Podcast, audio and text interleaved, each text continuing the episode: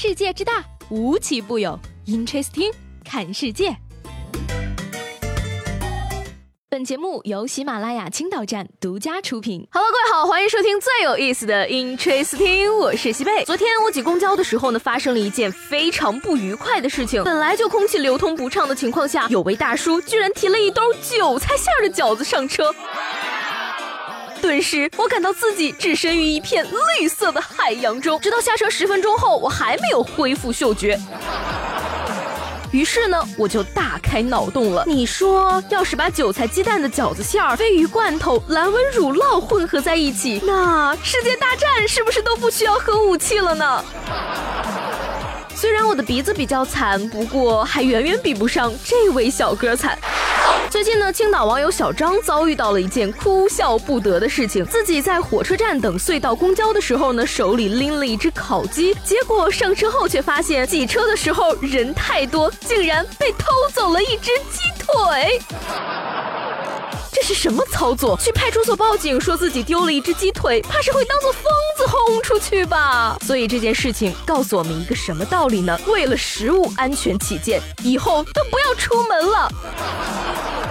当然呢，不出门肯定是做不到的。那么出门别坐公交，坐地铁好了。转眼间，这个地铁三号线开通已经过了大半年，十五点三万、十九点五万、二十一点五万，日均客流量不断刷新呀。那只有一条地铁肯定是远远不够的。而据青岛地铁最新消息呢，青岛地铁二号线东段，也就是从五四广场到李村站，将于近期开始为期三个月的试运行。与三号线内景不同的是呢，青岛地铁二号线的基调是红色系，客室配备的变频屏。空调呢，不仅节能环保，还在内部加装了空气净化装置。所以说，今年是不是可以端进地铁里躲雾霾了呢？另外，报站的小亮点地图也换成了智能大屏动态电子地图，近视朋友们再也不用担心看不清车站了。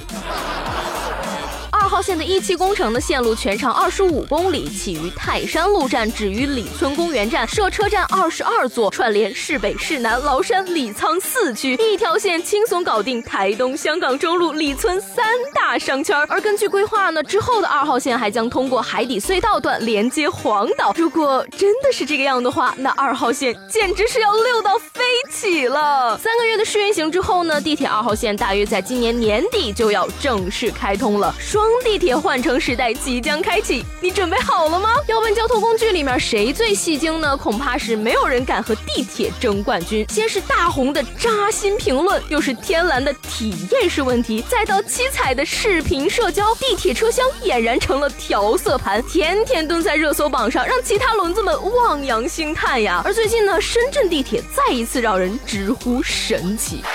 近日啊，深圳地铁一号线一七一四次列车停靠科学馆站台时，一车厢发生部分乘客慌乱现象。而经初步核实呢，事件原因是一名男性乘客在车厢内突然跑下车，导致其他乘客慌乱下车所致。事件中没有乘客受伤，车站清客过程有序，没有对线路正常运营造成影响。也就是说，一个人走神儿了，发现自己到站突然跑下车，把其他乘客吓得也跟着跑了下去。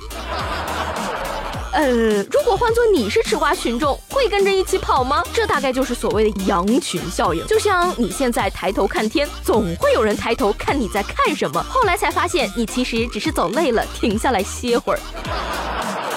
可见呀，这个盲目追随的心理不能有。所以，虽然身边大部分人都找到了对象，我也要坚持做一条理智的单身狗。